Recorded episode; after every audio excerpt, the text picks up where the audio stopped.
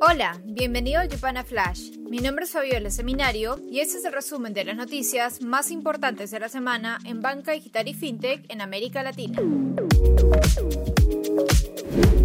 Esta semana, en Argentina, la interoperabilidad de pagos a través de QR se hizo realidad con el lanzamiento del sistema Transferencias 3.0.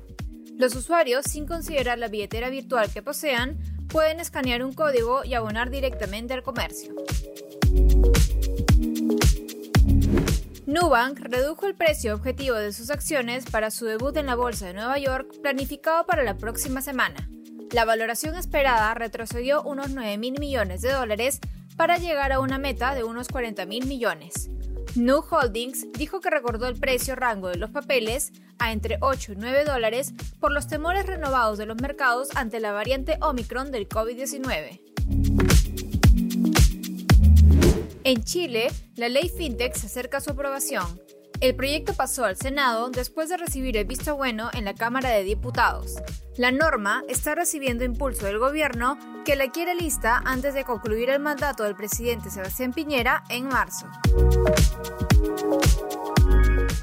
En Brasil, el Banco Central prepara la emisión del Real Digital en 2022 y para ello lanzó un espacio colaborativo virtual entre instituciones de pago, fintechs y bancos para desarrollar productos innovadores y casos de uso para la CBDC. El banco quiere debatir cómo puede integrar la moneda a cadenas de bloques públicas y privadas, ecosistemas de finanzas descentralizadas e incluso a NTFs y el metaverso.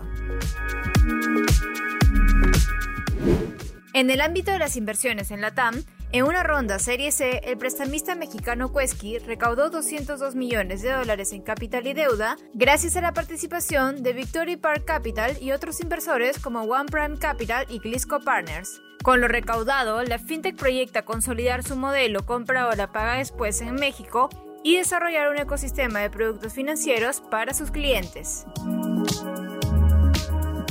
Mendel la fintech mexicana de tarjetas de crédito corporativas cerró su ronda de inversión Serie A por 35 millones de dólares. El objetivo es fortalecer su presencia en México y seguir su regionalización en Latinoamérica. En esta misma línea, Jefa, una fintech mexicana que ofrece cuentas digitales para mujeres, cerró su ronda semilla por 2 millones de dólares. Con este monto inicial, la startup, que ya tiene una lista de espera de más de 50.000 mujeres, desarrollará su producto en México para después hacerlo en Colombia, Costa Rica y Guatemala. También, Mercado Crédito, el prestamista de Mercado Libre, recibió una línea de financiamiento de 375 millones de dólares por parte de Citi para ampliar su capacidad de préstamos a consumidores y empresas de México y Brasil.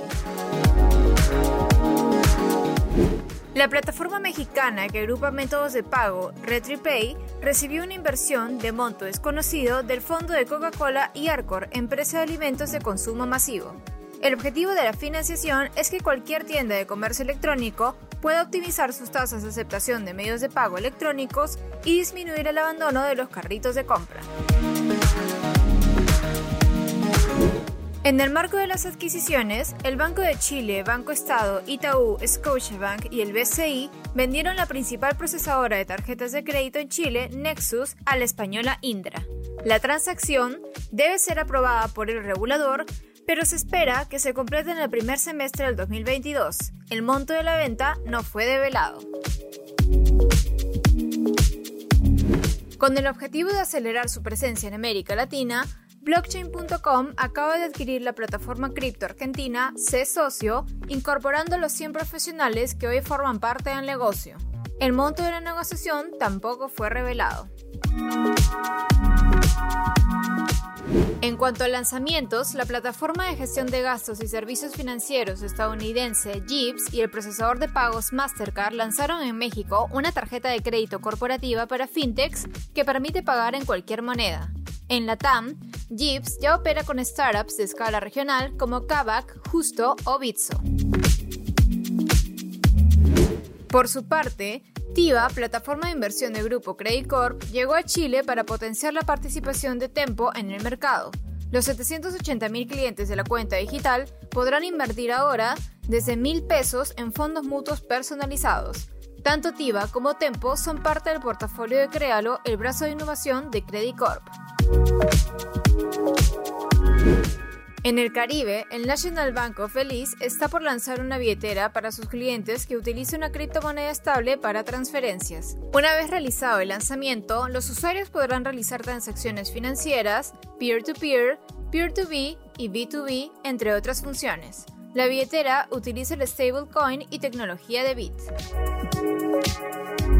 Por otro lado, en Brasil, el banco Bex Banco se asoció con Tunes, empresa de bancos B2B de Singapur, para abrir un canal para compañías globales que requieren hacer pagos transfronterizos en tiempo real para Brasil, incluidos los pagos PIX. Finalmente, en México, Banca Afirme presentó Afirme Biz, su aplicación para pymes y grandes empresas. El nuevo canal contiene todas las funcionalidades de la banca digital y permite autorizar transacciones con base en perfiles determinados por el dueño del negocio para así dar acceso a las operaciones según las responsabilidades del empleado. El producto fue desarrollado por Veritran a través de su plataforma Enterprise Low Code.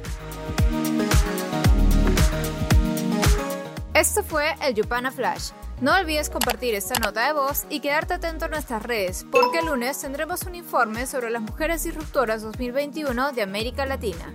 Nos vemos la próxima semana.